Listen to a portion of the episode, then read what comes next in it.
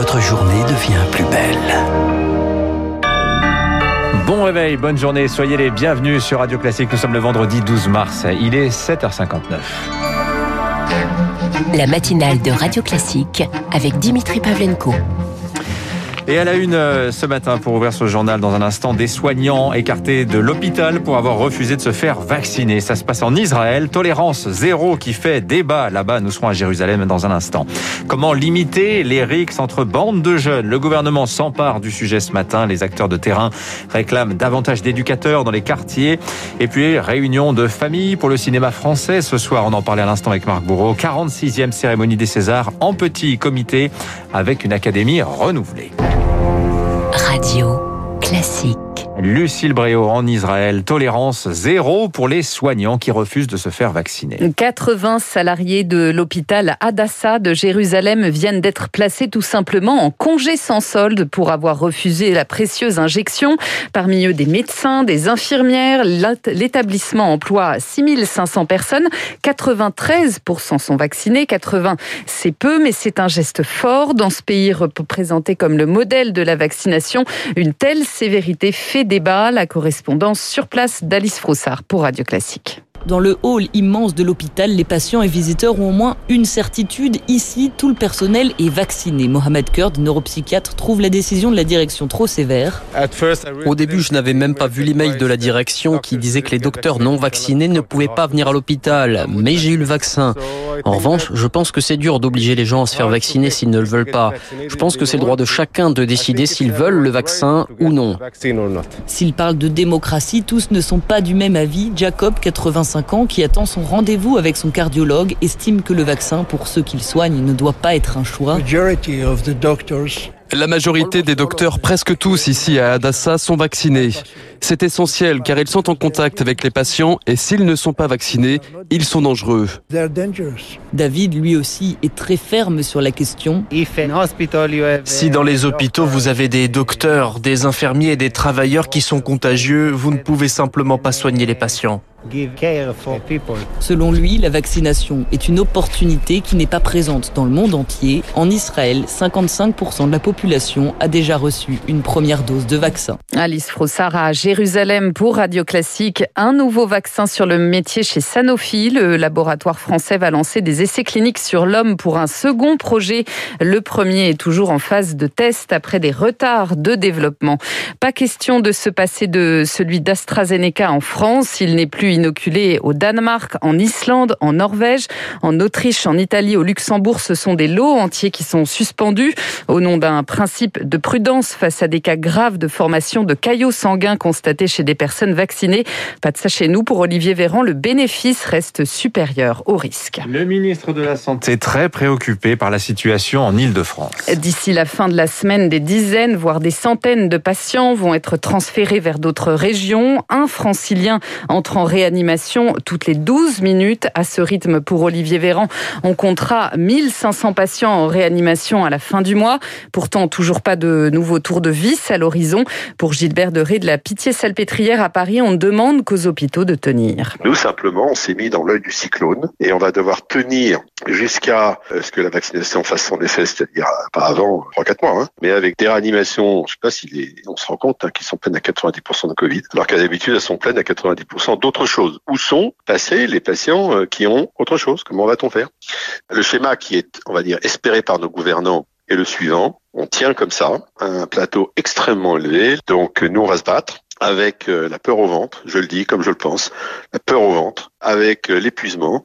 On va se battre pour tenir et les conséquences sanitaires, nous les connaissons. Des propos recueillis par Rémi Pfister dans le Pas-de-Calais, à Dunkerque et sur le littoral des Alpes-Maritimes. On s'apprête à passer un nouveau week-end de confiné. Sur tout le territoire, globalement, la situation reste tendue et inquiétante pour le ministre de la Santé. Le seuil des 4000 malades en réanimation est désormais dépassé. 8h03, le gouvernement s'empare aussi du sujet des RICS Elles se multiplient, vous le savez, depuis le début de l'année. Jean Castex préside une réunion aujourd'hui sur le sujet avec ses ministres de l'Intérieur, de la Justice, de l'Éducation. Sur le terrain, les habitants, les élus dénoncent surtout le manque d'éducateurs dans les quartiers populaires. Thomas Giraudot. À bord de son camping-car, le médiateur Yazid Kerfi s'installe en bas des immeubles dans les quartiers populaires pour parler aux jeunes, tenter de prévenir la délinquance et il se sent parfois bien seul là où il y a peu ou plus d'éducateurs. Avant, il y avait des maisons des jeunes, il y avait des locaux pour les jeunes. Dans tous les quartiers de France que je vais, au fur et à mesure, les villes ont formé les espaces pour les jeunes, supprimé beaucoup de postes d'animateurs, d'éducateurs, de médiateurs, parce que les maires, ils ont préféré mettre des caméras vidéosurveillance, une police municipale. Et donc, les jeunes sont entre eux livrés à eux-mêmes. Depuis 2007, une loi a transféré toute la politique de protection de l'enfance aux départements qui, par manque de moyens, réduisent leur présence dans ces quartiers.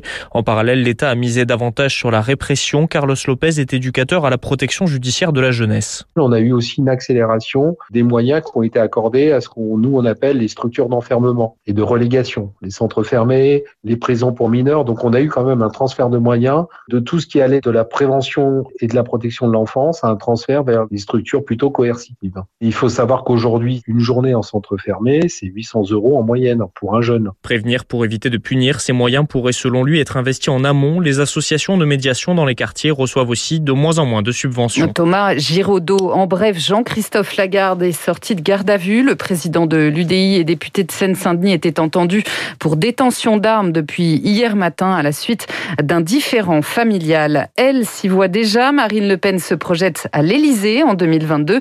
Elle n'a pas peur du pouvoir, dit-elle. Elle était l'invitée hier soir de nos confrères de BFM TV. Elle, présidente, voilà ce qu'elle fera. On l'écoute.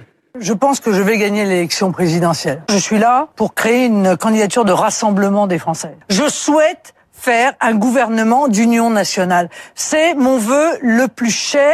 Il y a du patriotisme à droite comme à gauche. Marine Le Pen hier soir chez nos confrères de BFM TV, toujours en France, un demi-siècle que Renault était installé à Caudan dans le Morbihan. Le constructeur automobile met en vente la fonderie de Bretagne et cherche un repreneur. Le site emploie 350 salariés à l'étranger. En bref, on vient d'apprendre le décès du roi des Zoulous, Goodwill Il avait 72 ans. Les Zoulous, une des tribus les plus importantes d'Afrique du Sud, ils représentent 20% de la population du pays. Enfin, après les restaurateurs, une vingtaine de cinémas s'apprêtent à braver l'interdiction d'ouvrir leurs salles ce week-end. Alors que la grande famille du cinéma français se retrouve ce soir à l'Olympia, 46e cérémonie des Césars dans un climat plus que morose. En petit comité, seuls les nommés seront dans la salle. Pourtant, il y a des raisons d'espérer. L'Académie s'est renouvelée depuis un an. Elle est plus paritaire. Margot Laurier est productrice. Elle a 32 ans. Elle est nommée pour la première fois pour un court métrage. Qu'importe si les bêtes meurent, réalisé par Sophia Alaoui. Pour elle, ces Césars sont ceux du 109. C'est d'autant plus une joie d'être nommée cette année qu'il y ait cette nouvelle académie. Et je me rappelle très bien, c'était le 10 février à 10h, l'annonce des nominations. C'est vraiment mon rêve de petite fille. C'est une joie immense. Nous, avec Sophia, on essaye d'être des femmes engagées.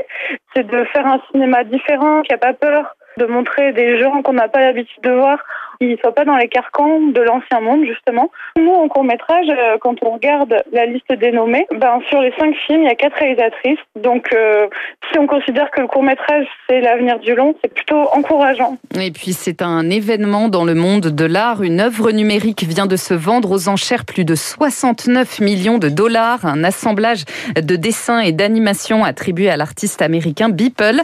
Cela fait de lui l'un des trois artistes les plus chers du monde de son vivant tous supports confondus, avec David Hockney et Jeff Koons quand même. La vente qui s'est jouée chez Christie's, 22 millions d'internautes ont suivi les dernières minutes en ligne. C'est absolument incroyable avec un renouvellement complet de la clientèle. Ce sont des jeunes, 25-40 ans, qui s'y mettent.